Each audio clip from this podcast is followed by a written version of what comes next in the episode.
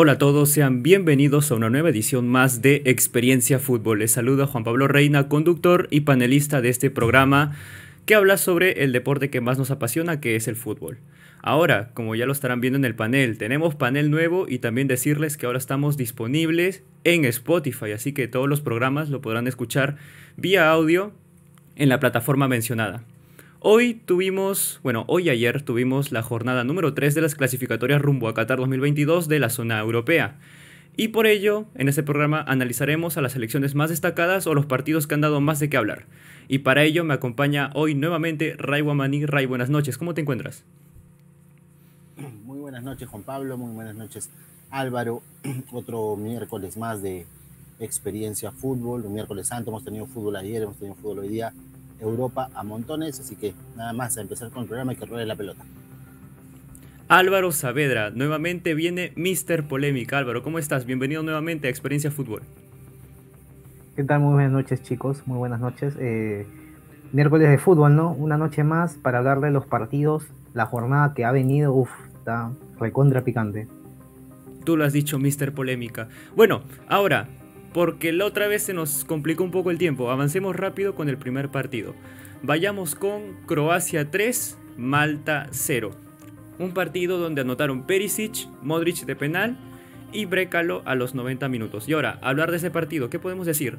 Nuevamente, Croacia realiza demasiados remates a largos. Exactamente hace 6, bueno, 17 remates y 6 al arco. Otro punto muy importante es que también Croacia tuvo mejor posición y, e incluso si daba 15 pases más, duplicaba a lo que hizo Malta en todo el partido. Y bueno, hablar de Malta también algo destacable es que intentaba salir de contra, pero era cortado muy rápido y eso lo vemos reflejado en la posesión del balón que Malta solo tuvo 33 a diferencia de Croacia que hizo 67% de posesión. Y bueno, un partido que era favorito Croacia Ahora repasando los números de su grupo, que es el grupo H, Croacia sigue líder con tres partidos jugados, 6 puntos. Segundo Rusia, de igual manera tres jugados, 6 puntos obtenidos. Y Malta, ya para irnos hasta el final, sexto y último con un punto nada más. Y ahora, hablar de Croacia, no podemos dejar de mencionar ese medio campo tan, tan interesante que tiene con Kovacic, Pasalic en este caso, Orchis, incluso Modric estuvo en la banca y también se dan el lujo de no contar esta vez con Rakitic. Álvaro, ¿qué nos puedes decir sobre esta selección croata? Uf, una selección croata que tiene, tú mismo lo has dicho, ¿no? Un medio campo exquisito, ¿no?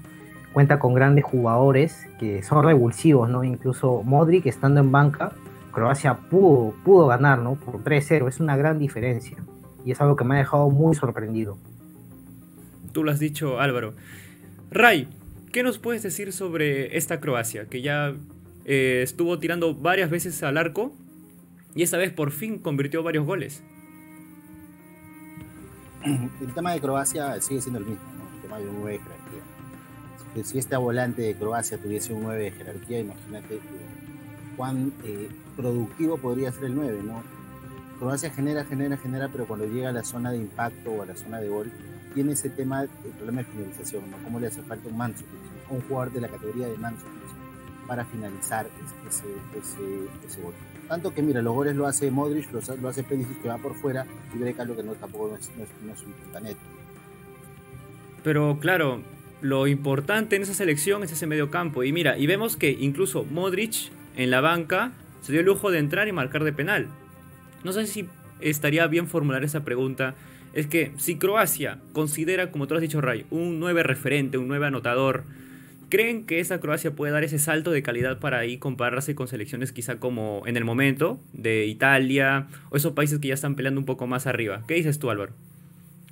Bueno, yo creo que sí, ¿no? Un 9, como ha dicho Ray, no vendría mal, ¿no? Un 9 de jerarquía, un 9 de peso, ¿no? A la altura de Mandzukic, yo creo que esta Croacia, uff, vendría letal, ¿no?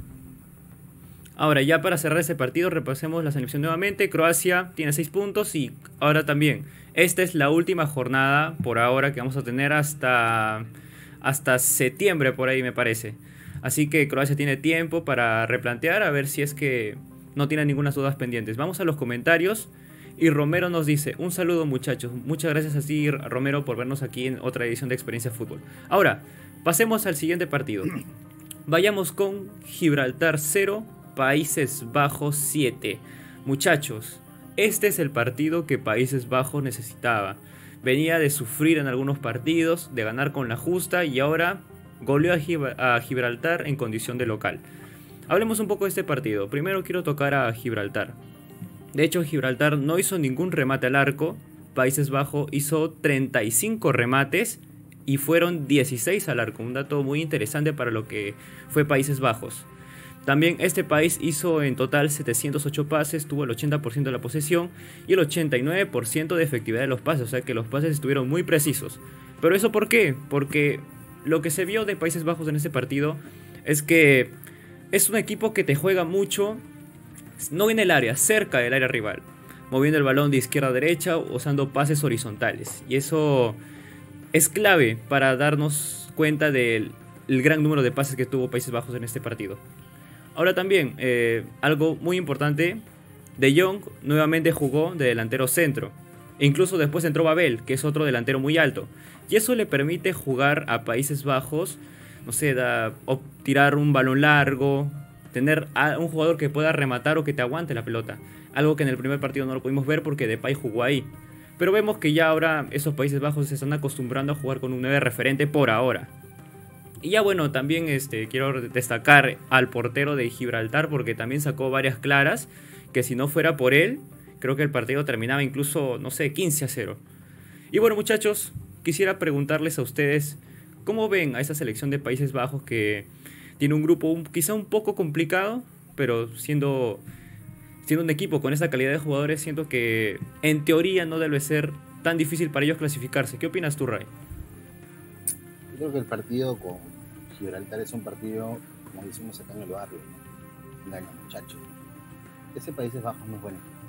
Gibraltar no gana un partido, el último partido que lo ganó, lo ganó en 2018. Si no me equivoco, se lo ganó a Liechtenstein. Es el único partido que ha ganado en, en sus clasificatorios en partidos en en partidos oficiales. y ha empatado el otro partido que conscientemente ha empatado, donde ha logrado sumar, ha sumado con Liechtenstein. Ahora, eh, Gibraltar es un equipo muy pequeño, es un equipo para lo que le pedimos. Países Bajos hay que, hay que, hay que analizarlo no solo por el Gibraltar el partido, es cierto que es el partido que nos trae hoy día, pero son tres partidos donde eh, Países Bajos demora 46 minutos en marcarle dos goles a un equipo como Gibraltar. Mucho tiempo. Luego ya el partido se decanta, es fuera de lo normal, la goleada, pero eh, me parece que todavía a Países Bajos le cuesta tener una idea de juego. Si no está De Jong para tirar el centro que te soluciona todo, cuando meten a Depay, el tema de filtrar, elaborar, le cuesta mucho todavía a Países Bajos. Es una chamba para De Boer, ¿no? que como entrenador todavía no lo consigue.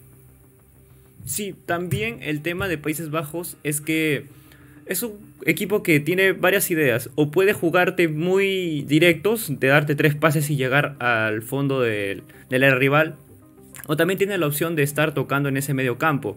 Y parece que ambas le están sirviendo, pero como tú dices, Ray, aún dejan bastantes dudas. Álvaro, ¿tú cómo ves a Países Bajos? ¿Sientes que puede, porque de hecho ahora no está líder de su grupo, ¿ah? así que tú crees que Países Bajos pueda volver a ese liderato que en teoría debería ser suyo? Uf, lo veo sinceramente complicado, ¿no? Porque veo a un Países Bajos que le falta, ¿no? Este partido obviamente es, ha sido accesible, ¿no? Porque bueno, es, Gibraltar, ¿no? No sé, obviamente no se va a comparar con, con Países Bajos, ¿no? Pero aún así siento que le falta, ¿no? Como dijo mi compañero, le faltó recién a los 42, le marcó a Gibraltar.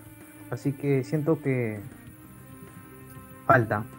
Le falta más juego por eso. Pero ojo, que hay 7 goles, ¿ah? Pero, Juan Pablo, ¿viste? ¿Checaste la tabla? De su grupo de Países Bajos. Países Bajos la tiene bien complicada, la tiene que pelear con Turquía, Montenegro y Noruega. Pelea con cuatro. Tú sabes, ajá, y tú sabes que entre Noruega y Países Bajos puede pasar cualquier cosa. Sí, ¿ah? Y Noruega ya saltó, de esos cuatro, Noruega ya saltó a dos.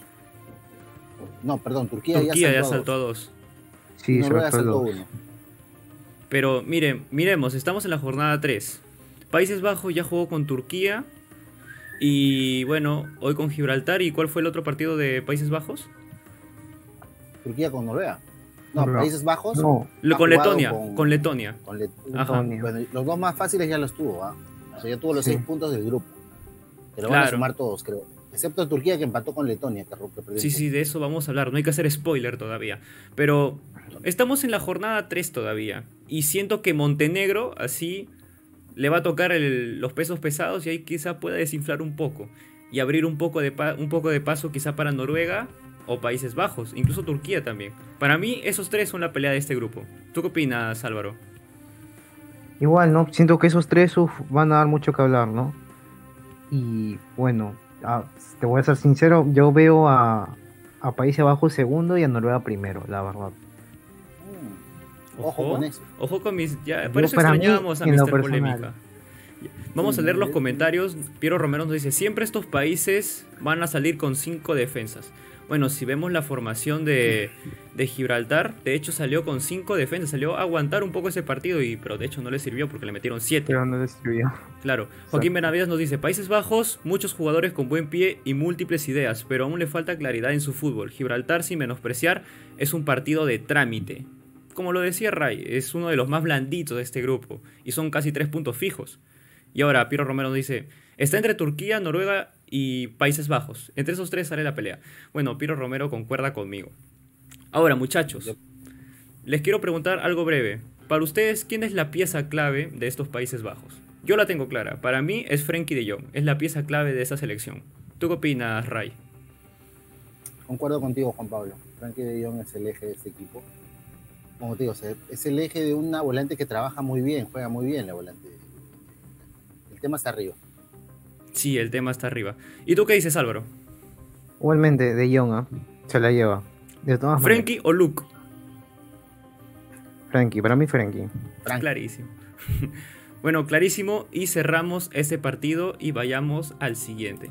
Vayamos con Luxemburgo 1, Portugal 3. El partido que también necesitaba Portugal porque venía de un partido muy polémico, como dice nuestro querido amigo Álvaro. Hablando de este partido, 1-3, lo empezó ganando Luxemburgo sorpresivamente, pero de ahí Portugal supo reaccionar y lo dio la vuelta. Ahora, hablando un poco más a profundidad de lo que fue ese partido, Portugal hizo 11 remates al arco de 20 en total. La posesión fue en teoría pareja, porque Luxemburgo hizo 43 y Portugal 57, en total 410 pases para Luxemburgo y 525 para Portugal. Y como lo mencioné, Luxemburgo empezó ganando y su gol viene de un centro. Es un poco raro porque varios equipos están marcando de centro. ¿ah? Y bueno, y de hecho de ese momento la mete el autobús. Luxemburgo se centra a defender.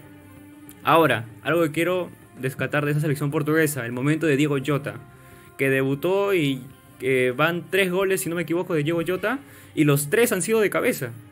Y un poco raro para un jugador con esa, con esa estatura, quizá que no es un jugador referente de área. Y ahora también, hablando ya un poco más general de la selección portuguesa, Portugal salió sorpresivamente, quizá como no usualmente lo estaba haciendo en los partidos anteriores, con un 4-2-3-1, con Cristiano Ronaldo de delantero centro y Frenkie, y perdón, y Joao Félix jugando detrás de él. Siento que a mí me gusta mucho más esa formación, Cristiano de referente y Joao Félix jugando un poco detrás. Así que muchachos, ¿qué opinan sobre este Portugal? Yo creo que esa es la formación ideal, pese a que no esté Bruno Fernández. ¿Qué opinan ustedes, Ray? Definitivamente Bruno Fernández debe estar en Portugal.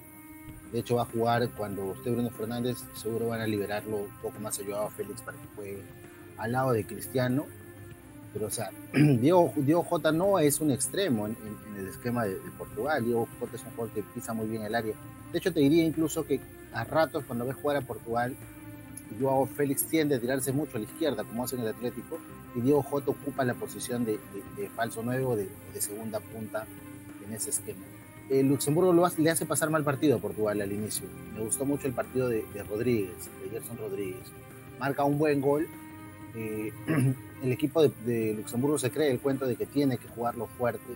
Lo empieza a cortar, lo empieza a cortar. Lo complica Portugal hasta que llega el gol de, de Jota que abre el partido. Prácticamente desmorona psicológicamente a Luxemburgo.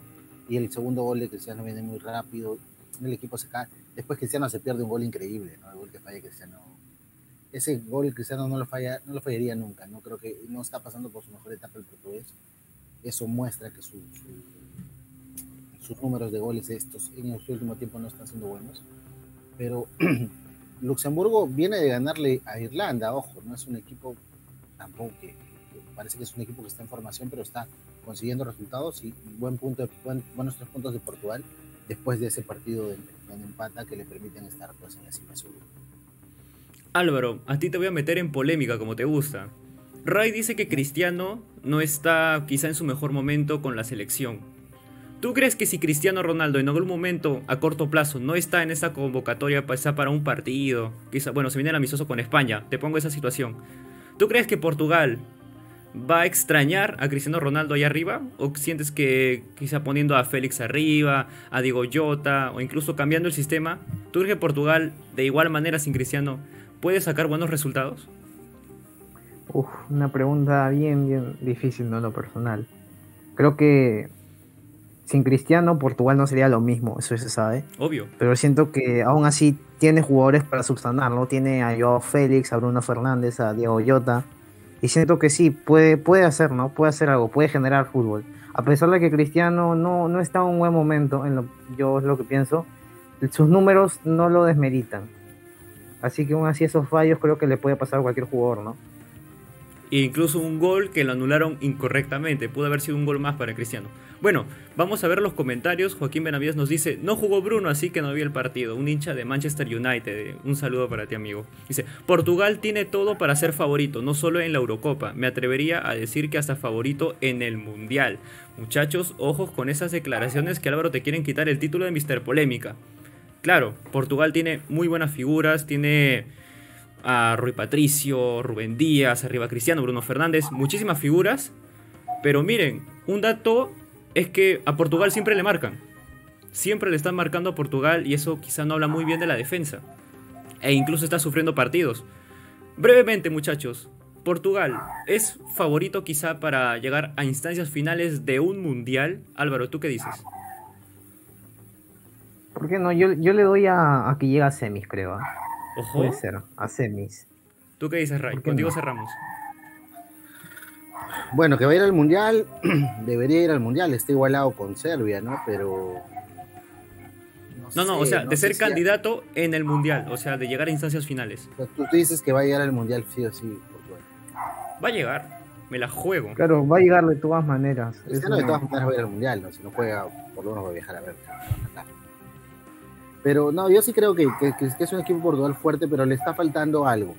Hay un factor que no has considerado de Cristiano. Cristiano es, muy buen jugador, es uno de los mejores de la historia, para algunos quizás el mejor de la historia. Pero yo lo noté en el partido con Serbia. Cristiano tiene demasiado a eclipsar muchas figuras que tiene al costado cuando está Cristiano.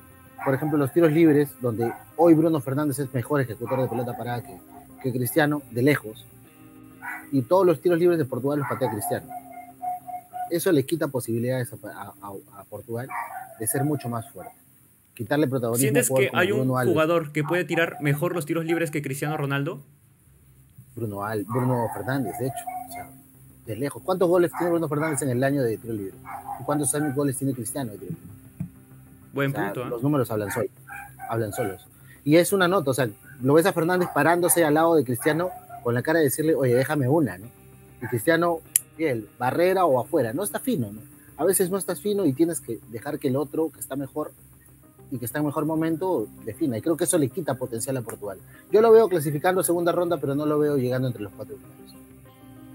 Buen punto, Ray. Estoy, estoy de acuerdo contigo. Ah, quizá porque Cristiano tiene un poco de ese esa ambición, ¿no? De siempre seguir anotando, de seguir destacando. Ahora, vamos yendo a los comentarios y nos dicen, Pepe debería ser titular con Díaz. Ojo que quieren traer a Pepe nuevo a la selección. Ya eso lo comentaremos más adelante. Dice, Piero Romero nos dice, llega hasta octavos nomás, no lo veo pasar de ahí. Bueno, eso ya lo veremos porque todavía falta bastante para el Mundial. Lo que podemos tener quizás sea la Eurocopa. Ahora, eh, viendo eh, la tabla de posiciones, ojo que Portugal está líder, pero tiene tres partidos jugados. Cuidado, ¿ah? Eh, acá tengo la tabla exacta. Y está Portugal líder, 3 partidos jugados, 7 puntos, al igual que Serbia. Luxemburgo solo tiene 2 partidos jugados y tiene 3 puntos, una victoria y una derrota. Así que cuidado que Luxemburgo quizás se puede poner un poco las pilas y meter un poco de presión ahí arriba. Claro, un poco, hay que tener cuidado, no hay que confiarse todavía, es muy temprano. Bueno, con eso cerramos el partido de Luxemburgo con Portugal y pasemos al siguiente. Vayamos con Montenegro 0, Noruega 1. Ray Guamaní, cuéntanos un poco sobre ese partido. Sí, bueno, me tocó ir al, a asistir, o ser el encargado del partido de Noruega con, Montenegro. Esperaba yo un poco más de Montenegro. Eh, línea 4-4-2 el equipo de Noruega y 4-4-2 igual el equipo de, Montenegro, alineaciones parecidas. El remate a largo también fue el similar, ¿no? 13 remates de Montenegro y 10 de, de Noruega el único remate que fue a puerta de, Noruega terminó siendo gol y cuatro remates al arco de Montenegro. No remataron mucho directamente a la puerta, sí remataron en sí a la portería, pero no directamente a puerta. Posesión mayor a Noruega, algo raro, porque Noruega normalmente no tiene mucho la pelota. En pases no hubo tanta diferencia, 564 los noruegos que tuvieron más la pelota, por eso tuvieron más pases, y 402 pases para los montenegrinos. 70% de precisión en pases, ahí falla el Montenegro porque es un, es un margen muy bajo para los pocos pases que ha generado. Y porcentaje alto de Noruega que es 82%. Partido cortado, 27 faltas, solo dos tarjetas amarillas para Noruega, eh, tres posiciones adelantadas y seis tiros de esquina. Eh, creo que podemos decir que estadísticamente es la primera vez que Jalan en tres partidos no marca. Esta vez con selección, pero no había pasado nunca que Jalan esté tres partidos sin marcar desde que jugó en la posición así que es un dato no menor con Noruega, que está, como lo dijimos Juan Pablo, en un grupo complicado, ¿no? Ya le va a tocar Países Bajos, y ese partido puede estar capaz tratando de definir al primero del grupo, porque Turquía ha perdido un punto con Letonia importante, entonces creo que el partido eh, lo termina ganando Noruega desde, desde, ser mucho más preciso a Montenegro. ¿no? Eh, no es un gran partido, no es un partido vistoso, eh, se, se, se, cuidaron mucho ambos, pero en la opción que tuvo Zorro terminó marcando el, gol que, le da la victoria a Noruega. Puntazo porque si creo que Noruega no sumaba eh, de a tres, se iba a estar muy lejos en la pelea. Montenegro se iba a poner primero y ahí sí le va a ver complicada a Noruega. Pero partido discreto, ¿no? Yo esperaba un partido con cuatro o cinco goles y nos regalaron uno nada más.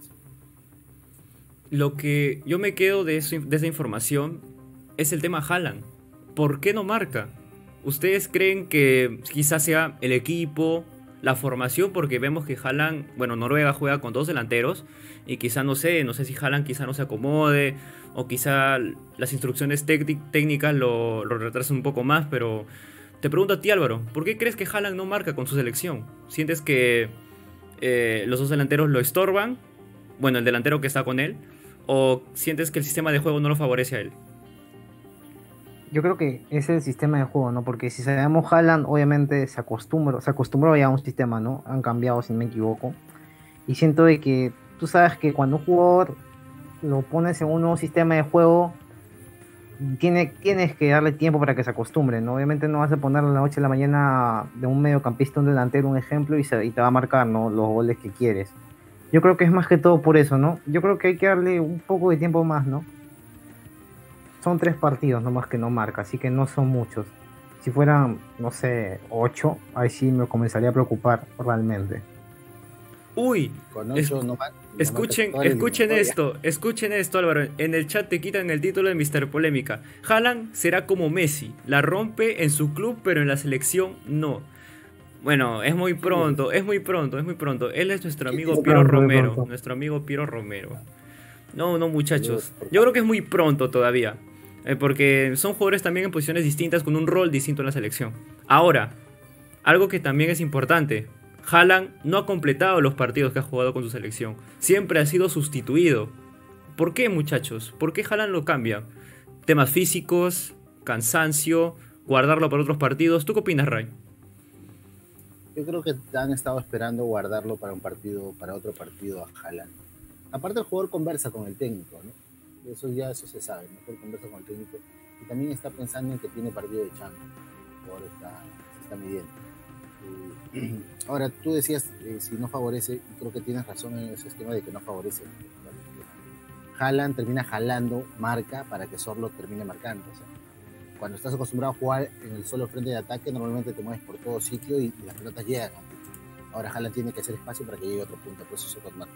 Ojo, creo que Haaland también se, cuida, los jugadores también se cuidan y se miden porque ya saben que después viene el Así que ese es, un, ese, es, un factor importante para tener en cuenta por, los entrenadores que conversan con los jugadores.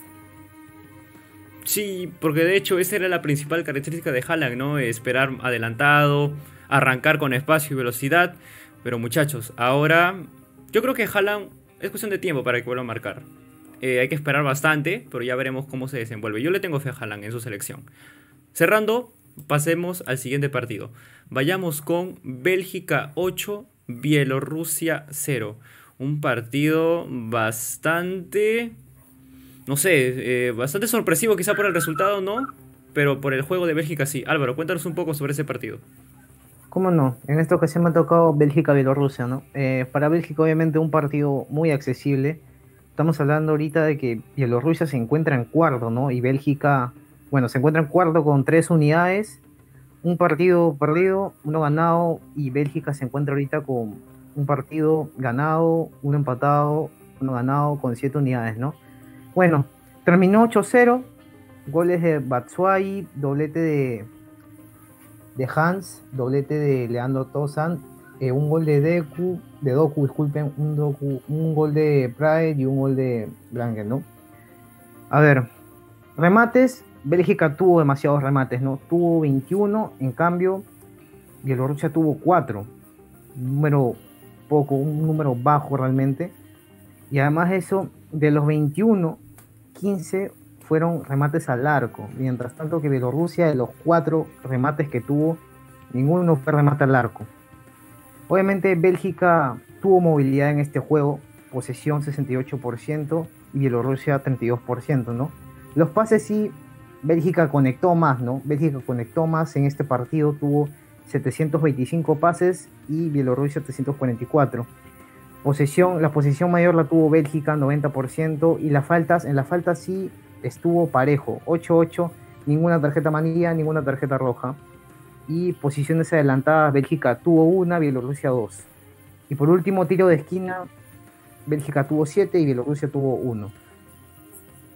Y ahora, lo que yo le quiero decir a ustedes, ¿no? Una pregunta, así, media, que se me vino a la cabeza, ¿no?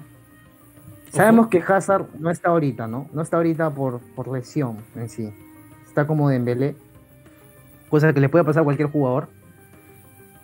Convendría ahorita, o sea, ¿ustedes pondrían a Hazard ahorita a jugar si estuviera en otras condiciones o preferirían no ponerlo? Porque estamos una Bélgica estamos viendo una Bélgica que está subsanando y sabemos que cuenta no solo con, con Hazard, tiene Lukaku, tiene varios jugadores, ¿no? hay piezas claves. Yo saber su opinión. Dembélé dijiste. ¿Mm? Dembélé. ¿Perdón? Dembélé No, no, no, dijo, dijo que, se lesionaba bastante como Dembélé. Ah, claro, exacto. Ya, Ray, te comprometo a ti. ¿Pondrías a Hazard si es que estuviera en óptimas condiciones? No, él, pondría, el, habría y hubiera, no, se conjuga en, los verbos de Ray Las cosas están como están, el equipo está funcionando y hoy creo que el mejor equipo de Europa es Bélgica. Ojo. Para mí es el mejor equipo. el equipo tiene un 9 fuerte, tiene un organizador de juego que es De Bruyne, tiene atrás defensas muy rápidos, y la defensa de Bélgica es muy rápida Mira, ¿cómo, ¿cómo puede ser tan fuerte Bélgica que ha cambiado de equipo? Ha, puesto un equipo no titular. ¿ah? O sea, Batshuayi debe llegarle a la rodilla el nivel a Lukaku. Pero Sar y Doku tampoco son titulares en Bélgica. Entonces, eh, yo no creo eh, que ese es el equipo de, de, Bélgica titular. Ojo, De Bruyne no juega el partido y gana 8-0. O sea, estamos hablando de un equipo que inmensamente superior. Y este y es una pena que sea la tercera fecha eliminatoria y que acá se vayan a ver después en septiembre porque esta máquina ya se había prendido. Cuando se prende esa máquina de Bélgica olvídate que se, que, se, agarren todos como decía la gran sangre que se cuiden los malditos porque Bélgica va a venir con todo. Tiene un equipazo es un equipazo. Lo que tú me preguntaste hace rato Portugal te lo puedo decir con Bélgica. Yo sí a Bélgica lo veo entre los cuatro Ojo, ojo, ya, veremos eso cuando, cuando llegue el momento. Yo también, Bélgica obviamente es una de las selecciones más poderosas porque tiene figuras y jugadores que rinden en todas las posiciones. Aquí en los comentarios Piro Romero nos pregunta, ¿por qué no entró De Bruyne? Pero les pregunto, ya, ya lo dijo Ray, no era necesario.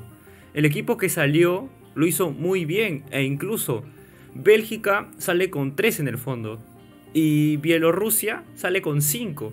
Y ahí vemos lo importante que es tener el control en el medio campo Y eso también se ve reflejado en, en la posesión, 68-32. Esa es la clave, creo yo, de Bélgica. Es que Bélgica sabe leer los partidos y los juega como tiene que ser. ¿Qué dice Ray? Hay un dato. Bielorrusia, su, su selección debería agarrarlo pues, a palazos, ¿no? Los. ¿Qué equipo para frío? O sea, un equipo que te mete ocho goles, no le puedes hacer ocho faltas. Por lo menos tienes que agarrarlo a patadas todo el partido. El partido no se corta nunca. Por eso es que Bélgica juega, juega, juega, juega, juega. Ocho faltas es muy poco. Te han metido ocho goles. Te han hecho el mismo cantidad de goles que las faltas que has metido en el partido. Es muy, jugadores muy inocentes para jugar contra jugadores profesionales que están en otro nivel que terminan arrasándolo. Ojo, y los suplentes les das un cachito y quieren el puesto también. Entonces, los que están atrás quieren el puesto del que está adelante. Esa es una ambición de, profesional de cada, de cada deportista. Sí, Ray, muy buen punto también. Un partido que no tuvo muchas faltas. Pero creo que quizá no tuvo la chance de meter tantas faltas. Porque Bélgica en ese partido lo controló bastante en el medio campo, trasladando el balón horizontalmente. Aunque igual tienes razón que debieron cortar más rápido y no dejarse meter 8 goles. Álvaro, contigo cerramos ese partido. Bélgica Sí, sí. es candidata para ser quizá finalista o semifinalista ya de un mundial. Estamos hablando de un peso, ¿no? Un peso mayor. Yo creo que una, una de las, para mí, una de las cuatro selecciones mejores ahorita de Europa. Y sí, yo sí la veo en la final, la verdad. Una de mis finalistas para mí. Cuando llegue el momento, vamos a verlo, obviamente. Pero para mí sí. Y con lo que decías de Hazard, yo creo que quien menos quiere que se recupere es su hermano. Porque si vuelve Hazard, lo sacan a él. Así que, Exactamente. así que cuidado, cuidado con los hermanos Hazard que se pelean ahí. Muchachos, con eso cerramos ese partido y vayamos al siguiente. Vayamos con Turquía 3, Letonia 3. Un partido donde Turquía, decimos, Turquía viene de ganarle a, Noruega, a Países Bajos y empata con Letonia. Yo creo que ese es un tropezón gravísimo si es que quiere aspirar a o ir directo o clasificarse a playoff. Álvaro, cuéntanos un poco más sobre ese partido. A ver. Ahorita vamos a hablar obviamente de la cabeza de grupo por el momento, ¿no? Del grupo G. Sabemos que Turquía está primero con siete unidades. Sus últimos tres partidos, bueno, el primero empató y el segundo lo ganó y el tercero también lo ganó. Entonces, a ver, Tur- Turquía tuvo 17 remates, de los cuales 8 fueron al arco, ¿no? Mientras tanto, Letonia tuvo solo 10 y solo de los 10, 4 fueron al arco. Un partido que fue, fue en cierta, fue en parte a favor de Turquía y también a, Le- a Letonia, ¿no? Porque sabe que Turquía es una selección que en este partido sí tuvo una posición, tuvo posesión, tuvo 64%, tuvo más que Letonia de hecho, pero aún así Turquía empató, algo que me sorprende, ¿no? Porque como dije anteriormente, 17 remates, oportunidades hubieron varias, ¿no? Pases 640 tuvo Turquía y Letonia 300, 357, ¿no? La precisión de pases, Turquía tuvo más, 87%, mientras tanto Letonia tuvo un 74%. Faltas, en faltas estuvo par, 16 por ambas partes, 16 faltas. Tarjetas amarillas, 3-3. Tarjetas rojas, 0. No hubo ninguna tarjeta roja. Y este, posición adelantada solo hubo una, que fue de Letonia. Y tiros de esquina tuvo más Turquía, ¿no? 7 y 3 Letonia. Partido muy parejo, pero Turquía tenía para ganarla, ¿no? Porque, esas oportunidades, ¿quién las desperdicia, no? Sí, y ojo, Ahora- que, y ojo que Turquía salió con una formación titular. No es que le empataron a- con un equipo suplente. Ese es el No. equipo que venía ganándole a los mencionados Noruega, Países Bajos. Así que sorprendió bastante que Letonia, con todo el respeto para los jugadores de esa selección, que no tienen el nivel a comparación de los países ya mencionados ante- anteriormente. Pero bueno, también Turquía tenía ventaja de dos goles en dos ocasiones del partido.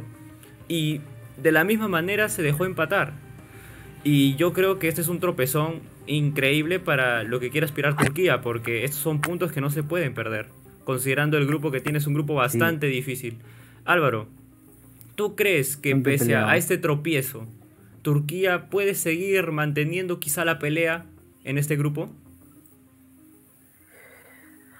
A ver, sinceramente, mm, yo creo, bueno, estaría en duda, ¿no? Pero por esta vez diré que no. Como te dije, para mí el que se queda en segundo va a ser Países y primero Noruega. Entonces yo creo que no. Este tropezón yo creo que sí le, ha malogrado el camino, ¿no? Porque tuvo para sumar, de hecho, tres puntos, ¿no? Sumó siete, hubiera tenido nueve unidades, ¿no? Con eso se hubiera arremetido más al, al primer cupo, ¿no? Pero no se pudo. Un partido que Turquía sí decepciona bastante, porque como tú dijiste, salió con un equipo titular y nadie se esperó este resultado. Acá Piro Romero en los comentarios nos dice, se le congeló el pecho a Turquía. Un poquito, un poquito pecho frío lo tiran a los turcos. Ray, háblanos un poco de Turquía. Háblanos sobre este tropezón ya que nosotros le hemos bautizado a este partido. Bueno, creo que ustedes tienen razón, ¿no? Los partidos que te terminan llevando al Mundial son los que tienes que ganar. Y este partido Turquía de local tiene que ganarlo. Más si el partido lo estabas ganando dos veces por diferencia de dos goles, ¿no? Y hasta falta de 30 minutos, tu ventaja seguía siendo, siendo esa. Turquía peca de, no matar a, a, Letonia cuando tiene que matarlo. Y luego, bueno, lo ha dicho, lo ha dicho Chico Romero, ¿no? Eh, se enfrían los ánimos y, se crece Letonia y encuentra un puntazo histórico para ellos. Y Turquía puede ser el punto que no, dos puntos que no lo lleven al Mundial. Capaz lo manden a repechaje o capaz lo dejen por el Mundial. Esos dos puntos le van a pesar si es que no gana a un rival directo. Ahora, Ray, la misma que le hice a Álvaro. ¿Aún crees que Turquía está para pelear el cupo directo o el playoff de ese grupo? Sí, está primero en su grupo. Y ha pasado dos de los fuertes. De los cuatro ha pasado dos. O sea, si tú ves el partido de Letonia con Turquía y lo ponías en la primera fecha, nadie se iba a sorprender, ¿no? A Turquía sí. Es más sorpresa que Turquía le haya ganado 4-2 a, Países Bajos de local y haya ganado 3-0. Ya, entonces con eso te hago la repregunta. Entonces, ¿quién estaría fuera de esos cupos? Yo creo que se queda Países Bajos. ¿ah? Uy, ambos ponen a Noruega en zona de clasificación, ¿ah? ¿Por qué? ¿No ven a Países Bajos compitiéndole? No, sé, yo lo pongo por una cuestión de simpatía. Yo por simpatía. Por nivel creo que por ahí no va a También sería un poquito feo, ¿no? Que Haaland se quede sin mundial. Bueno. por eso. Sí, también por eso. Bueno muchachos, con eso cerramos el partido de Turquía contra Letonia. Ahora pasemos al que sigue. Austria 0, Dinamarca 4. Primera vez que mencionamos a Dinamarca en ese, en ese programa y ya era hora. ¿Por qué? Dinamarca ya tiene 14 goles a favor y ninguno en contra. Y decimos, vaya, Dinamarca está con el ánimo ahí arriba. Hablando ya del partido, Austria 0, Dinamarca con goles de con doblete de Olsen, goles de, de y Maelele, Maele, algo así. Ya, ahora hablemos un poco de lo que fue la táctica de este partido. Dinamarca, en lo, en lo personal, considero que tiene un muy buen equipo. Tienen, tienen figuras como Brightweight, Eriksen, Poulsen, que todos los peruanos lo recordarán. Hoybier, Delany, en la defensa Kiager, Christensen. Tiene, tiene jugadores quizá no de mucho nombre, pero que juegan en ligas muy competitivas y que dan un buen desempeño. Y yo creo que ahí Dinamarca se puede hacer muy fuerte. Ahora, viendo los números, Dinamarca hizo 6 tiros al arco, en total de 11. Austria no remató, no remató la portería en, este, ese partido. Los pases fueron similares, 52 para de posesión para Austria, 48 para Dinamarca, y a pesar de no tener más la pelota, hizo más goles, algo que también que es importante para, estos resultados. Y ya, eh, ¿qué podemos decir de Dinamarca? Un equipo que está sorprendiendo por la cantidad de goles que marca, y yo creo que ninguno se esperaba que tenga esta diferencia en esas instancias del torneo Ray. ¿Qué nos puedes decir de Dinamarca? Bueno, es el equipo del que no habíamos hablado, que dijiste, que estaba haciendo experiencia de fútbol, que no está hablando del equipo con mejor números en, UEFA. Eh, es un jugadorazo. Hoiberg es un, es, un, es un crack. El tipo en Tottenham hoy es el mejor jugador que tiene Tottenham en esa zona de la cancha. Y se está viendo, ¿no? Brightwood eh, en la, fecha anterior marcó. Es un equipo con pocos nombres, ¿no? Pero, o sea, si vemos el, cómo, cómo está Dinamarca ahorita, viene de golear, pues, tampoco a grandes, a, grandes ausentes, ¿no? Ha goleado a Islas Feroe, le ha ganado a, a, Escocia, a Moldavia, si no me equivoco. Y, no, no, y, el rival fuerte era Austria, ¿no? Que cuando de local, yo, yo esperaba que Austria sea el ganador del partido, tanto así que me equivoco, que termina ganándole 4-0 Dinamarca. El partido distinto, no cerrado. Tiene más la pelota Austria, pero Dinamarca contragolpea rápido. Así ha marcado los goles, tiene un buen ataque. 14 goles en tres partidos, una media de 4.5 por partido. Eh, está corriendo, está volando ese equipo de, Dinamarca. Me parece que, hay que verlo con un rival un poquito más fuerte, a ver cómo, cómo le va. Acá Piero nos dice en los comentarios, yo hubiera puesto a Brightweight de delantero centro. Recordemos que en la formación salió Wing de delantero centro, pero ojo que ese delantero mide metro 90, así que Brightweight tampoco es tan bajito, pero es que como Brightweight tiene un poco más de velocidad, es un jugador más explosivo, creo que no, no es descabellado que juegue un poco recostado a la banda. Álvaro, ahora, es Dinamarca ya, tú lo ves yendo al mundial nuevamente porque considerando su grupo no hay no considero que haya países más allá de Austria o quizá Escocia que le puedan dar un poco de pelea. ¿Tú ves a Dinamarca ya yendo al mundial? Efectivamente, veo una Dinamarca ahorita, es más, con los pasajes a la mano, ¿no? De hecho, eh, veo una Dinamarca que hoy día sí sorprendió porque yo también, a mis fichas se las daba a Austria, ¿no? Porque es más, era una Austria del local, ¿no? Y todavía Austria tuvo mayor posesión también, bueno. Perdón, Álvaro. ¿Mm? Eh, ahora, ahora. ¿Pero por qué pondrían de favorito a Austria? Porque si una persona quizá que no conoce mucho el sistema de juego ve la alineación de Dinamarca con Braiwet, Eriksen, Poulsen, Delany, Hoiberg y lo compara con la selección austriaca que entre sus figuras está Álava, que de hecho no, eh, no fue titular en ese partido, y más allá de Savitzer, el jugador de Bundesliga, no tiene mucho nombre Austria. ¿Por qué ponen de favorito a Austria? Alaba jugó. Alaba jugó. Ah, perdón, perdón. No, no vi bien la, formación. Alaba jugó, sí. Pero más allá de estos dos juegos. Sí, jugó de extremo. es que claro, es que Alaba también tiene muy buen tiro. Tiene muy buen tiro. Y eso también en una selección que no tienes mucho referente arriba sirve bastante. Pero ya, mucho más allá de eso. Eh, ¿Por qué ponen a. ¿Por qué pusieron a Austria de favorito sabiendo que quizá no tiene unos nombres tan destacados como los de Dinamarca. ¿Qué opinas, Ray? La volante de Austria es de la Bundesliga, ¿ah? o sea, no es cualquier equipo. Aparte, la liga austríaca ha crecido mucho, ¿no? Si tú ves dónde, dónde ha terminado el, el, Salzburg como club a un equipo de, Dinamarca que ha llegado más lejos que el Salzburg, ninguno, ¿no? Salzburg por lo menos ha llegado a Champions, sus, sus, equipos están llegando a Champions constantemente. Entonces yo creía eh, que el equipo austriaco, que tiene muchos jugadores de Leipzig y muchos jugadores en la liga alemana, eh, lo consideraba superior. No, y, por el mismo hecho de que no había visto a Dinamarca hasta ahorita, un partido entero de Dinamarca. Hoy Dinamarca creo que eh, está jugando bien. Hay que verlo, como digo, con un equipo un poquito más fuerte que lo ataque un poco más, porque no lo han atacado ahora a ese equipo. Y, ahí podemos decir cómo, en qué está Dinamarca. Austria me parece que es un, todavía es un proceso esta información. Tanto que Alaba tenga que jugar en ataque significa que el equipo muchas armas arriba no tiene. Claro, tienes toda la razón. Ahora, para cerrar ese partido, Piro Romero nos dice, para mí este grupo está decidido, Dinamarca pasa primero. Bueno, eh, ¿están de acuerdo muchachos? Álvaro, bueno, tú ya lo dijiste, Ray. sí, de hecho, Dinamarca primero, fijo, sin ninguna duda. Álvaro va a decir que, pasa Dinamarca y juega con Perú en el Mundial. Otra vez. con, el verdugo de Pulsen, no, nada que ver. Ya, Ray, contigo cerramos rapidito. Dinamarca tiene este grupo fácil. Eso es un. O sea, ya está dicho, hermano. Cuatro puntos de diferencia entre fechas. Es lo que le ha sacado Dinamarca al segundo. Más claro, imposible. Ahora, muchachos, vayamos al siguiente encuentro. Pasemos con el Alemania 1, Macedonia del Norte 2. El partido que destruyó las apuestas de todos los apostadores en el Perú. Ahora, muchachos, yo creo que este resultado no se lo esperaba ni, la madre de los futbolistas de Macedonia. Eh, en la vida pasaba, pasaba esto, creo que ni en 100 realidades pasaba, pero sorprendente que le ganen a Alemania en casa. Ahora, vayamos a los números.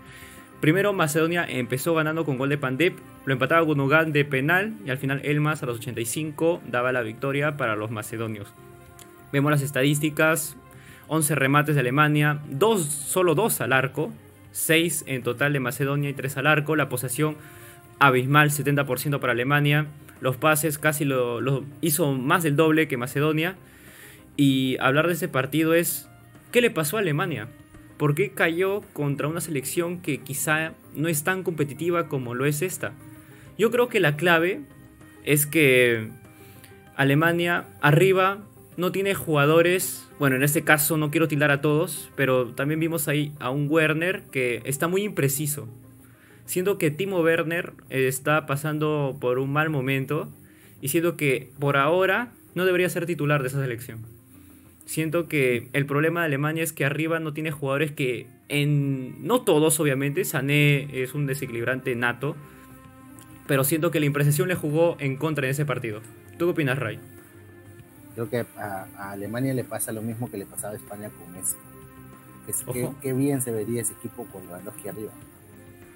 Tiene desequilibrio, tiene, tiene desborde, tiene pase con Gundogan, Goretzka, Kimmich, Sané por un costado, Nabri por el otro, Havertz detrás. Pero le falta el killer, ¿no? Ese, ese encargado de empujar, meter la pelota. Es tan difícil eh, y tanto vale el gol me parece que Alemania hoy día peca de, tener mucho la pelota, pero no, no, saber a dónde llevarla. La lleva por los costados. Es tan, es tan así el partido que Macedonia remata incluso más al arco que Alemania. Es algo raro. ¿no? Es un equipo que conduce mucho, pero que remata muy poco. Para hacer el gol hay que patear al arco. Le está faltando el 9 a Alemania. Ojo, que eso le, puede quitar gran chance al equipo de, de Klopp por ahora. ¿no? Quizás después sea de, de Klopp, pero por ahora le falta el 9 y tú lo has dicho, Werner, hoy día no arranca y no arranca porque no está en una sequía goleadora increíble. O sea, es raro que Werner tenga ese promedio de gol este año. Pero eso se ve reflejado incluso en la alineación, porque de hecho Alemania juega sin un 9 de referencia. Arriba colocan a Nabri, a Havertz, a Sané, y no, no cuentan, no juegan con ese 9 referente. Álvaro, ¿tú crees que la solución para esta Alemania es que consigan un delantero centro referente? ¿O sientes que el problema es otra cosa? No, sí, efectivamente, para mí Alemania, bueno, lo tiene todo, obviamente, tiene un medio campo, defensa, ninguna queja. Un arquero también, Ter Stegen, un buen arquero, sin dudas. Pero siento que le falta un killer, ¿no? Un killer porque se sabe obviamente que los partidos se ganan con goles. Puedes jugar bien, tienes la posesión y ojo que este eh, Macedonia con menos pudo hacer más. Esto ya lo hemos visto, ya lo hemos visto, obviamente, ¿no? Con Perú en el Mundial. Puede jugar bonito, pero el partido se gana con goles. Es algo que obviamente nos ha jugado también a los peruanos en el Mundial allá mal por esa situación, pero siento que a Alemania sí le falta, le falta un killer. Bernard no está ahorita para óptimas condiciones para esta selección, ¿no? Mira, y eso que Alemania salió con tres defensas y Macedonia salió con sus cinco ahí atrás, del inicio, y, e incluso lo marcó. Pero también esa fue la clave. Macedonia, Macedonia fue un equipo muy, muy firme, muy sólido y, difícilmente se le encontraba mal parado. Pese a que los desbordaron bastante, eso sí, porque los jugadores que tiene Alemania son muy desequilibrantes. Eh, nunca, difícilmente se le encontraba mal parado. Y esa creo que fue la clave para que Alemania tampoco tenga pueda rematar cómodamente. Y siento que esa fue la clave y el mérito de Macedonia. Tampoco quiero tildar que todo el partido sea una decepción alemana, sino también un mérito de los macedonios. Ray, contigo cerramos. Una opinión final para ese partido. Bueno, es un partido donde todos los que lo están viendo piensan que cualquier rato va a ganar Alemania y termina ganando Macedonia. Ese partido pasa una vez en 100 años. Es la primera vez, perdón si no me equivoco, que se enfrentan esas dos selecciones, ¿verdad? igual que queda en la historia, en el primer enfrentamiento lo ganó. Gora Pande. 100% de efectividad. ¿Qué historia la de Pande, hasta ahora? ¿Qué historia la de Pande? Ya está prácticamente retirado del fútbol haciéndole un gol a los Está para su álbum de fotografías. Muchachos, Viendo el grupo de Alemania, el grupo J, primero está Armenia con 9 puntos, seguido de Macedonia del Norte con 6 y Alemania tercero con 6 unidades. Así que por el momento Alemania está fuera de zonas de clasificación. Así que hay que tener un poco de cuidado, pero creo que es cuestión de tiempo para que Alemania se recupere. Ahora, vemos los comentarios. Dice, uff, decepción, ni yo me lo esperaba, dice Romero. También dice, ni Macedonia sabe cómo le ganó. ¿Creen que después de ese partido saquen al DT de Alemania? Bueno, de hecho se va a ir. Lowe se va a ir ya después de la Eurocopa, ¿verdad? Sí. Así que de todas maneras se va a ir y bueno, eh, veremos si es que el entrenador que llegue eh, plantea un juego quizá otra vez sin 9 o busque un 9 de donde sea. Porque yo creo que igual, aunque Alemania juegue sin 9, puede dar buenos partidos. Ahora, Juan Pablo no tiene Alemania un 9, ¿no? O sea, un 9 de nivel.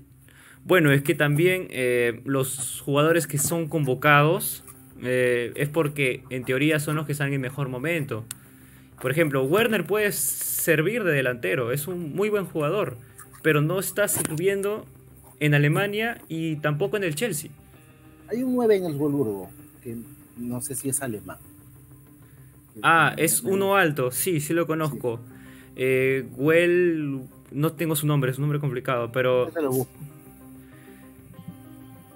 A ver, ahora en lo que Ray nos confirma el dato, ese delan- pero también ese, de- ese delantero no sé si está para un nivel de selección. Está un poco complicado también ver si es que se puede ¿Cuántos, confiar en el cuántos centros, cuántos centros metió, metió hoy día eh, en Alemania? Es que también Alemania tampoco juega mucho al centro, al centro. Juegan más al pase No, al ras, porque al los jugadores que tiene, sí, porque los jugadores que tiene son bajitos y son los que rematan más. Ajá, ese es. El del Bueno. Wolfsburgo. 30 millones de euros, vale. Eso. Yo, en lo personal, la verdad, traería a Müller de vuelta. Bueno, para Pero mí Müller no termina siendo que- nueve tampoco. No, sí, Pero pero aunque sea para probar, zona. pero para probar, para ocupar, para ocupar esa zona puede ser, aunque sea para probar, ¿no? Porque uf. Müller sí es bueno. Bueno, eso ya es eso ya es problema del entrenador. Él tiene que hacer esta cosa. Bueno, quizá no tenga tanta presión porque igual se va en, en- en poco momento. Pasemos al siguiente encuentro. Vayamos con Bosnia-Herzegovina 0 y Francia 1. Un partido que mm, quizá no, es tan fácil para la selección francesa porque en Bosnia también tenemos un mediocampo muy interesante. Pero en ese partido ambos hicieron dos remates al arco, 4 para Bosnia, 13 para Francia. La posición no estuvo tan dispareja y, y también cabe resaltar que Francia no es un equipo caracterizado por trasladar bastante el balón. Francia es un equipo que tiene el balón e intenta salir un poco más rápido al, de frente al ataque. No es un equipo que la mantiene tanto en el medio campo de la cancha. También Bosnia, cabe resaltar que hizo un buen labor defensivo a mi parecer.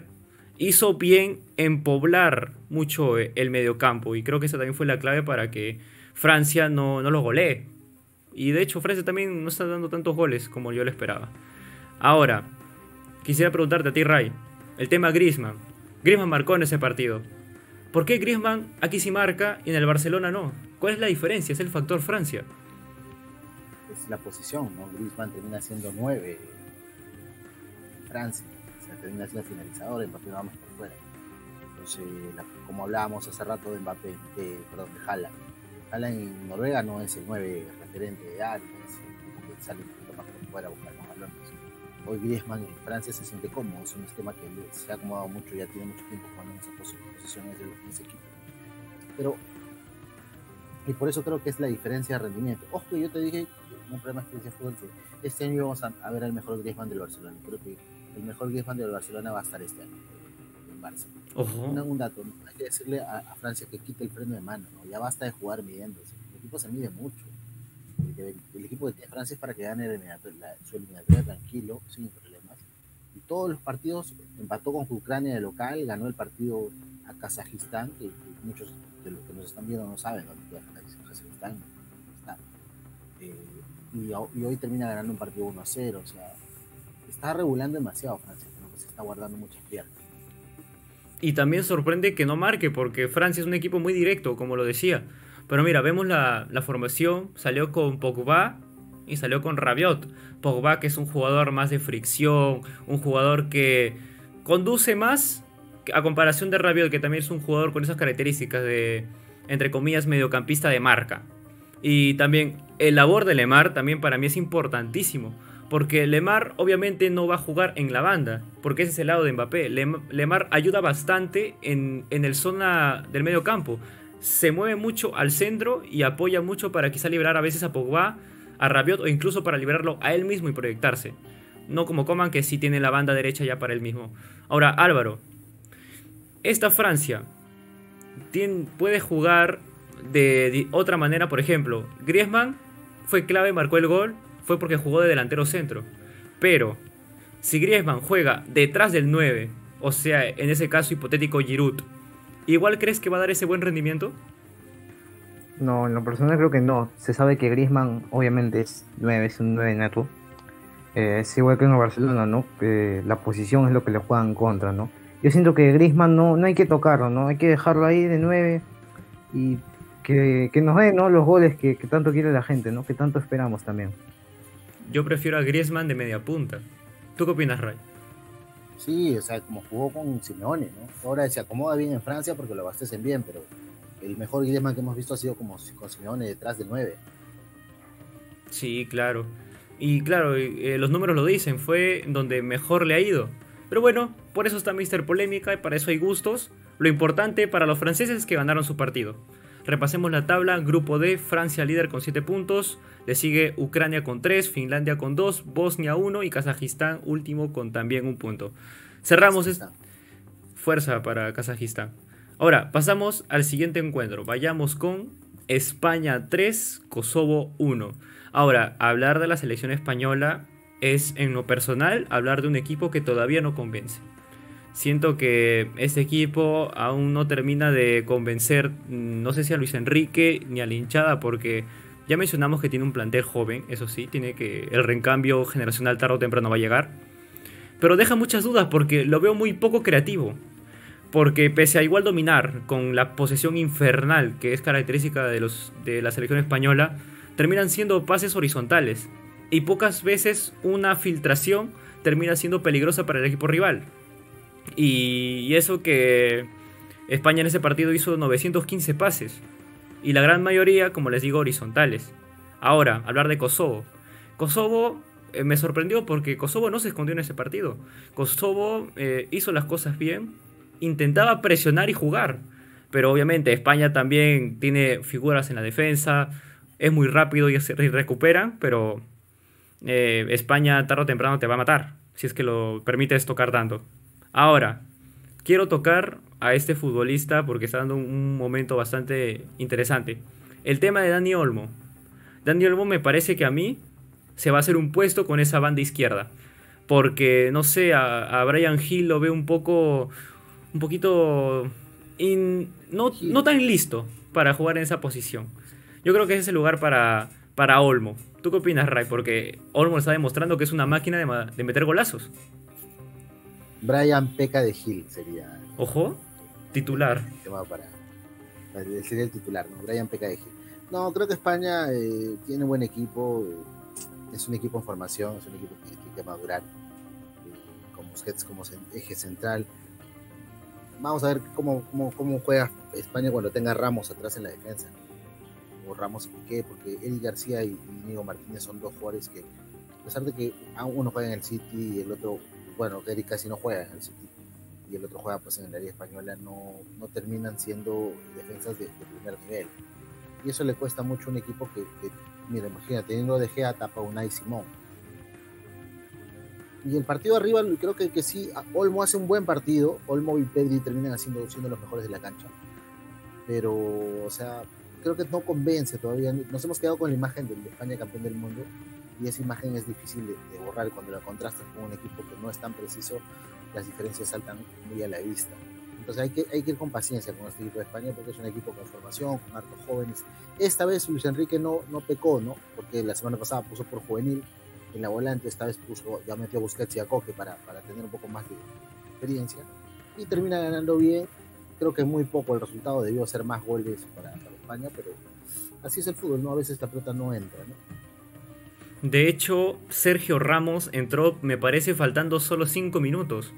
Y por favor, ¿era necesario que entre Sergio Ramos?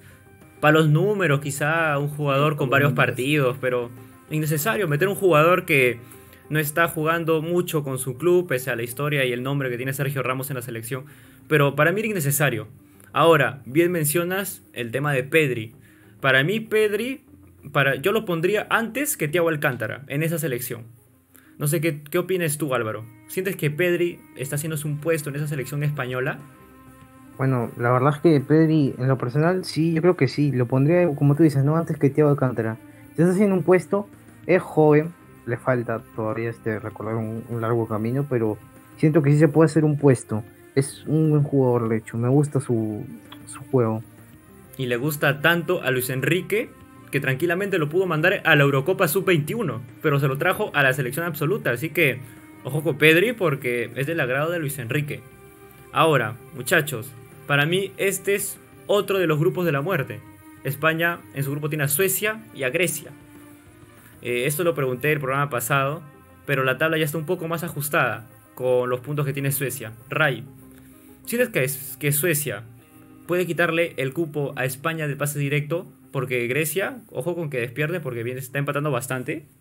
¿Sientes que Grecia y Suecia le pueden complicar la vida a España? Suecia sí, Grecia no.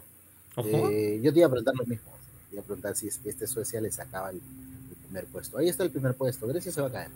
Yo pensé que lo de Grecia contra España había sido un buen partido, una, una visión de un equipo que estaba jugando bien, pero los demás partidos, o sea, Georgia, Grecia, no, no puedes empatarlo.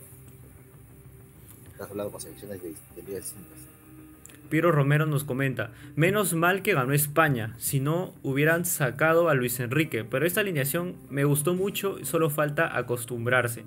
Bueno, ya sabemos por los antecedentes de Luis Enrique que es muy fan del 4-3-3. Me parece también que otro que se está consolidando es Ferran Torres, de hecho es quien marca los goles. Ahora, Kosovo le marca a España, pero ¿cómo viene ese gol? Un blooper de Unai Simón, que no sé, René Guita lo poseyó e intentó salir jugando hasta casi la media cancha. Y hay justo, Ray, algo que mencionaste muy importante. ¿Por qué poner a Unai Simón y no a David De Gea. ¿Tú qué opinas, Álvaro? Oh. Porque también sabemos que David De Gea no está tapando en el United. En ese puesto eh, más está jugando Henderson. Así que De Gea no está con continuidad también. ¿Qué opinas tú, Álvaro? ¿Unai Simón o David De Gea? Bueno, por jerarquía obviamente De Gea, ¿no? Pero para, para recambio está Simón, ¿no? Yo creo que Simón está bien darle una oportunidad, ¿no? Como te he dicho, De Gea no viene con minutos quién sabe lo que puede pasar si es que si es que está de Gea ¿no? o no. Así que yo creo que está yo creo que está bien en la persona que este Enrique Luis Enrique haya probado este arquero, ¿no? Lo haya puesto de hecho. para probar. Y también es que De Gea a mi gusto es una moneda al aire, porque en un partido puede ser el Salvador que no le entra ninguna y en otro partido puede meterte tres bloopers. El, desastre, exacto. Así que Álvaro, tú te quedas con De Gea es una moneda al aire, pero te quedas con De Gea. Bueno, tendría que decir que sí, pero por la jerarquía. Así que vamos a darle un ok. Hasta que la malogre, dice Álvaro. Ray, ¿con quién te quedas? ¿Con un Simón o con De Gea? Con ninguno. Ojo, ¿a quién traes? Como una, piedra y tapa más que No, mentira. Bueno. Fuera de bromas, eh, De Gea no está tapando porque está lesionado. Eh, y el que, está, el que debería estar en el arco sería Kepa. ¿no? Kepa. Pero Kepa también es, es como que muy, muy indisciplinado. Sí. Pero, o sea, no sé, o sea, Dejea entre los tres, y los tres están tapando, Dejea tiene un mundial encima. Tiene un mundial encima, fue un equipo de mejor liga, está acostumbrado a más presión. Creo que Kepa, eh, o sea, Dejea por más que tú mismo lo has dicho, Juan Pablo, no tiene. Hay partidos que cuando Dejea se equivoca, se equivoca bien, o sea, nunca le hace la mitad o hace un buen partido o hace un mal partido, no tiene partidos regulares. Pero esos buenos partidos terminan dando yo creo que, que, que, De Gea está tres o cuatro pasos más encima. Sí, yo también me la jugaría con De Gea, pero ya, eso es cuestión de, del entrenador. Ahora, para cerrar ese partido, Piero Romero nos dice, a De Gea se le hace un Carius en el partido y lo, y lo malogra por completo. Bueno, lo que pasa es que De Gea también a veces es, este, es un pulpo, a veces no le entra nada. Ahora, vayamos con los números. El grupo B, España líder con 7 puntos, le sigue Suecia con 6, ojo que con dos partidos jugados, España tiene 3. Grecia, tercero con 2 puntos, Georgia, cuarto con 1 y por último nuestro querido Kosovo con 0 puntos. Ahora muchachos, fuerza Kosovo. Pasemos al siguiente encuentro. Vayamos con Inglaterra 2, Polonia 1. Un partido que dijimos, ah, Lewandowski, Lewandowski lesionado, no lo pudimos ver y tampoco lo vamos a ver en Champions, así que ojo con eso, porque se viene un programón de eso. Ahora, muchachos, Inglaterra contra Polonia. ¿Qué podemos esperar de este partido? No, bueno, ¿era el partido que vinimos a ver, Raibo Maní? Sí, yo creo que sí, porque yo no veo tan fuerte a Inglaterra como lo has visto tú, lo vio Josué decían, no, que Inglaterra son los Avengers. Yo creo que se está faltando, son los Avengers, pero sin las gemas. Se está faltando todavía el brillo que, necesita. Tiene buen equipo, definitivamente Foden, Sterling, Kane. Sea, mándame esos tres adelante y yo me asusto, me meto, me meto bajo el campo. Pero el equipo colectivamente todavía no encuentra la velocidad necesaria. Es muy lento la transición de ataque, de defensa-ataque de Inglaterra pues, pues, es obvio, ¿no? O sea, tienes un Polonia que tenía, que tiene figuras, tampoco es una, una perita dulce, ¿no? Que Showak, Chesney, Glick, Zielinski, Piatek, son jugadores de, ligas de ligas primeras, pero no de equipos top. O sea, yo esperaba que, esta Inglaterra, con toda su gente, porque el equipo que hoy día manda Inglaterra es el equipo titular de Inglaterra, que recién lo pone completo, le juegue mejor y lo termina complicando Polonia, casi, casi, o sea, a punto de, empatarle el partido en calidad de visita.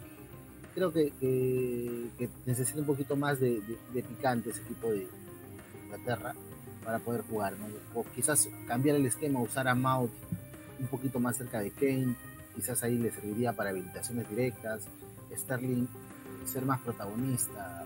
La verdad que me, me dejó sin sabor Inglaterra, yo espero un mejor partido de Inglaterra, cumplió Polonia.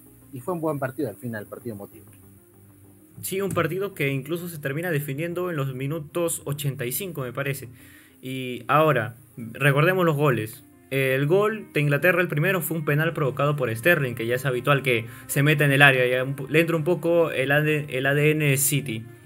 Polonia lo empataba porque agarró mal parado a Inglaterra, un error de marca diría yo. Y al final Maguire con un, buen disparo, eh, una jugada que empezó desde el córner, marca la victoria. Y ahora, Álvaro, te pregunto, a mí en lo personal, la selección inglesa me gusta bastante porque, como lo dijo Ryan, nosotros los bautizamos como los Avengers, porque son jugadores de tantos equipos top en la Premier League que te arman un super conjunto. Para mí uno de mis favoritos, pero tú ves a esta Inglaterra en la Eurocopa o en el Mundial llegando a instancias finales o sientes que le falta algo todavía? Le falta, ¿no? Le falta pulir a. Este ladrón le falta pulir algo, ¿no? Este, le falta pulir, encontrar esa velocidad, ¿no? Lo veo muy lento también en las transiciones. Yo, si sigue así, yo lo voy hasta cuartos, de ahí nomás. Le falta, ¿no? Como te dije, aunque tampoco hay que desmeritar a Polonia, ¿no? Polonia también tiene buenos jugadores. Y una gran baja. Sí, No, tiene, no cuenta con Lewandowski en este partido, no con su killer, con el killer característico de Polonia, ¿no? pero aún así siento de que a Inglaterra yo le veo hasta cuartos. Si, si consigue velocidad, es lo que le falta, yo creo que puede ser semifinalista, junto con Portugal es más. Ojo, acá Piero Romero nos dice, esta Polonia sin Lewandowski no puede hacer nada. Está diciendo que es Lewandowski FC. Ray, ¿tú estás de acuerdo con las declaraciones de nuestro amigo Piero Romero? no sé si sea así, ¿no? Pero tú ves un equipo, pones a Juan Pablo Reina, a Ray Guamaní, eh, a, Josué Cabanillas y lo pones a Lewandowski adelante y te da miedo. Con tres que no, que no la conocen. Pero, porque mira, imagínate cuántos, cuántos goles tiene en la espalda Lewandowski. Evidentemente que tienes que tener un cuidado distinto. Y ahora no solo es el que sea un solo jugador, o sea, no solo los goles que Lewandowski te aporta, sino todo lo que te, genera en ataque. ¿no? con Lewandowski adelante, Maguire no hubiese hecho el segundo gol porque no hubiese tenido tanta libertad de ir arriba. Buen punto. Te pongo un ejemplo. Estaba ahí atrás. eso, es un, eso es, un, es un probable. Pero, o sea, sí, le falta, le falta jerarquía a Polonia, pero quizás Polonia termine yendo al repechaje y termine yendo al Mundial, ¿no? Eso que necesita Lewandowski. Ojalá que Polonia llegue al segundo puesto, llegue al Mundial. Yo no creo que se la va a sacar a Inglaterra. Después, cuando les toque jugar de visita Inglaterra contra Polonia, igual yo creo que Inglaterra sigue siendo superior y en este grupo creo que Inglaterra eh, va a terminar siendo primero. Ahora, recordemos el grupo de Inglaterra, el grupo I con seis países. Inglaterra es líder con nueve puntos, buenos números, al igual que Dinamarca. Hungría, segundo con siete puntos, Albania tercero con seis, Polonia cuarto con cuatro puntos y Andorra y San Marino quinto y sexto en ese orden sin puntos. Bueno, creo que es un grupo también un poco más accesible para Inglaterra. Yo también veo a Polonia yendo a los playoffs al Mundial. Álvaro, ¿coincides con nosotros? Inglaterra directo, Polonia a playoff. Sí, ¿por qué no? También lo veo así de esa manera.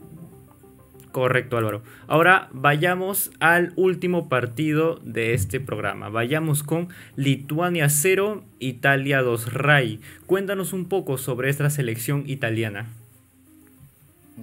Bueno, es un partido ampliamente superior de Italia, ¿no?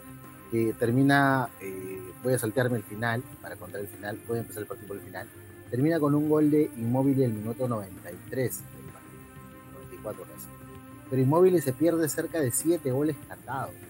La frustración de Inmóvil, le quiero mandar un saludo a Fernando Lazarte, un amigo que jugaba delantero y me acuerdo de un partido Fernando perdiéndose siete, ocho goles y al final haciendo un gol y descargando de furia por toda la frustración de no haber metido los anteriores.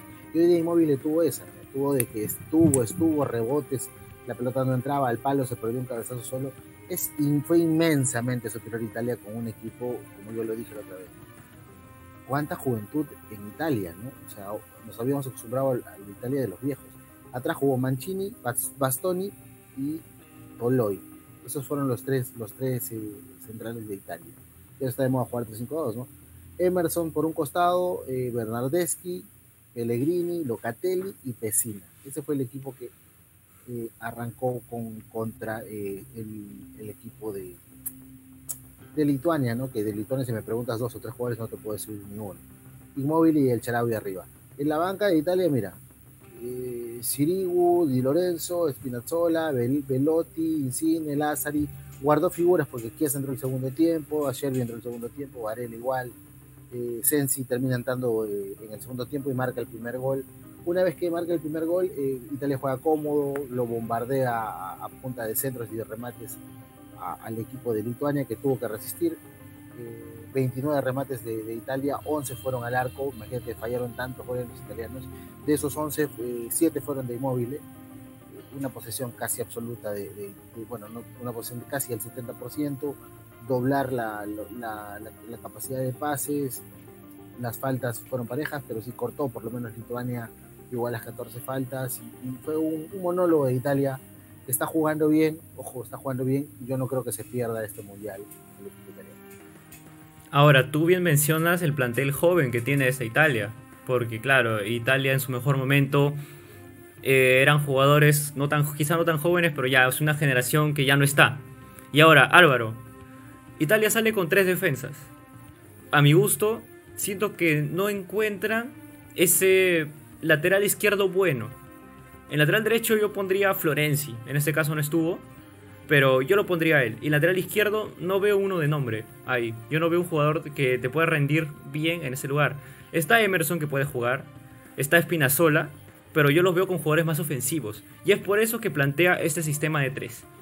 No sé si tú, si tú ves a este esquema de tres como una, una alineación fija para los partidos que se le vienen a esa selección italiana. Bueno, Sinceramente, podría ser, podría verla como fija, pero como tú dices, falta un, lateral izquierdo, ¿no? lateral derecho, de todas maneras, yo en lo personal me, quedo con, con, Rafael, ¿no? Que jugó, que jugó bien para mí. Eh, pero no, no hay lateral izquierdo. Pero aún así, no es mérito el partido que se hizo hoy día Italia, ¿no? Lo malo, Inmóvil sí se falló demasiado, demasiados, ¿no? Demasiados goles se falló pero aún así ganó, ¿no? Ganó Italia, que es lo importante en sí. Ahora, Ray, ¿tú qué opinas? ¿Estás de acuerdo conmigo que Italia quizá no pueda jugar con cuatro si es que no tiene un buen lateral izquierdo? De marca, ojo, de marca. Jugó el partido pasado, jugó con cuatro defensores. O sea, hoy cambia. Pero claro, ¿pero te gustó ese lateral izquierdo? Eh, jugó Espinazola. El Espinazola, que es más ofensivo que defensivo. Así que cuidado. Claro, pero es que mira, por ejemplo, Italia no ha tenido un rival que lo ponga en aprietos. Ah, claro. Porque cuando tienes un rival que te ponga en aprietos, que te ataque, el volante primero que era Sensi jugó de arranque el partido pasado y Sensi no es un volante de contención. Sensi y Berratti no son volantes de contención. Sí tienden a recuperar, a hacer un poquito el recorrido, que es distinto. Berratti siempre hace buenos recorridos y tiene muy, buena, muy buen trajín en el medio campo. Diferencia de, de Kanté, que tiene buen trajín, pero recupera muchos balones. Son jugadores distintos. Entonces, Italia no tiene un contención neto. Varela, todos los que juegan en esa zona van rotando. Eh, tienen mucho trajín, cubren mucho espacio, pero no son encargados mucho de recuperar la pelota. Por eso digo, depende mucho. No hemos visto Italia con un equipo fuerte, hay que verlo con un equipo fuerte donde tenga que forzosamente poner un volante defensivo y necesitar laterales que tengan que cubrir de espaldas. Ahora los laterales han sido más de ataque, ¿no? El decir que sean marcadores eh, era nominal porque los jugadores pasaban y pasaban al ataque y con dos era suficiente para defender con Lituania y el partido pasado, que, dos partidos pasados que también Italia. Y ojo, a Italia no le han convertido goles. ¿ah?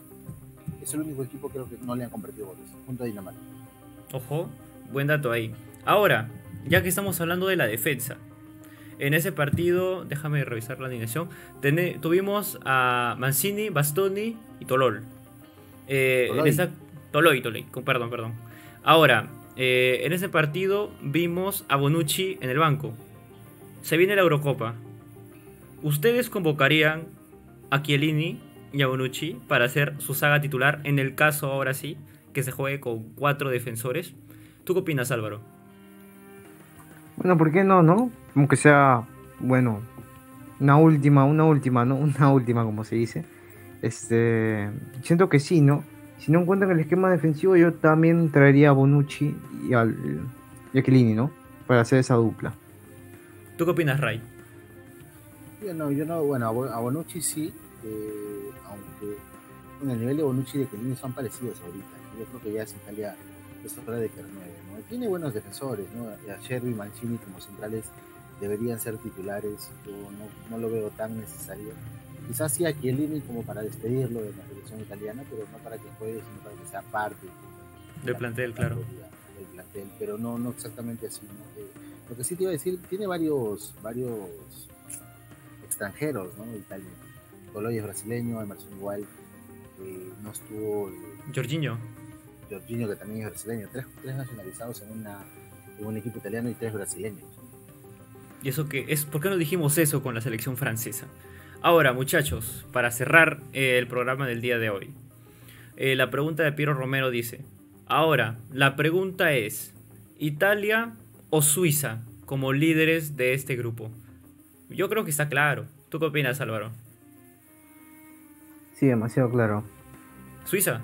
Ah, no, para mí Italia, de todas maneras. Quería un poco de polémica, me disculpas. Ray, creo que tú también concuerdas con Álvaro. Yo te voy a decir Suiza, pero no hay alguien que tiene que hacer la polémica. ¿Lituania? No, no, no, no. Eh, yo creo que es Italia, pero ojo, hay que verlo Italia con Suiza, que es el rival más fuerte. Sí. El partido en, en, en Zurich, donde se va a jugar el partido que, deben de jugar, a ese partido va a definir si Suiza le puede, si Suiza le, gana a Italia de local, de local, no de visita, y le va a pelear el puesto. Pero si es que roba puntos Italia en, Zurich, se acabó la eliminatoria.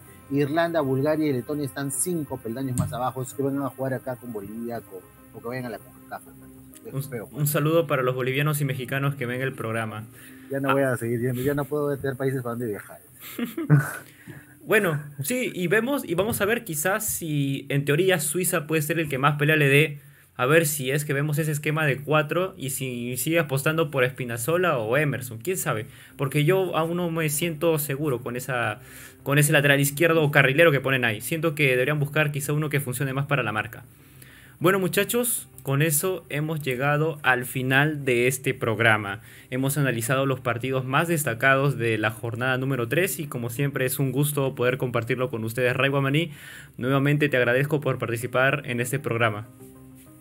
Bueno, muchas gracias a ti Juan Pablo, a Álvaro, un gusto otra vez compartir el programa contigo. Un saludo a mi amigo Josué, que no, hoy no nos pudo acompañar, y a todos los chicos de Experiencia Fútbol, de su programa miércoles Disfruten su Semana Santa a todos los que nos ven. Gracias por vernos. Disfruten Semana Santa. No se olviden de like. También estamos en Spotify. Escúchenos por ahí cuando estén, en camino a cualquier lado. Y el día, el día domingo nos vemos otra vez con más experiencia. Y ahora, ojo que ya se acabaron las clasificatorias, así que quizá volvemos a los clubes o si es que no sale ningún tema polémico por ahí. Bueno, Álvaro, nuevamente te tenemos de vuelta, la polémica volvió y un gusto poder compartirlo contigo, amigo. Igualmente, gracias a ustedes como ustedes también, ¿no? Yo les he dicho, yo, los veo con mi familia, como ustedes, ¿no? Como mi familia más que todo. Siempre compartiendo el fútbol, ¿no? Lo que más nos gusta. Y disfruten una linda y hermosa Semana Santa, ¿no? Tal vez no sea de fútbol, pero santo sí. Así que reflexionar. No se olviden de que estamos en Spotify, como dijo Ray. Y eh, también compartan y like. Suscríbanse, por favor. Hay polémica para rato. Bueno, muchachos, sin más preámbulos, agradecer a todas las personas que estuvieron en el chat. Un saludo para Alexandra Flores que está comentando. Nos está despidiendo también Piero Romero. Para Joaquín Benavides y todas las personas que estuvieron comentando en el chat, nuevamente gracias. No se olviden de darle like, suscribirse, compartirlo y escuchar el podcast que está en Spotify, que me costó bastante ponerlo, así que vale la pena. No, no se, van a, no se van a arrepentir. Esto fue Experiencia Fútbol y nos veremos este domingo para seguir hablando de este bello deporte. Chau, chau. Amén.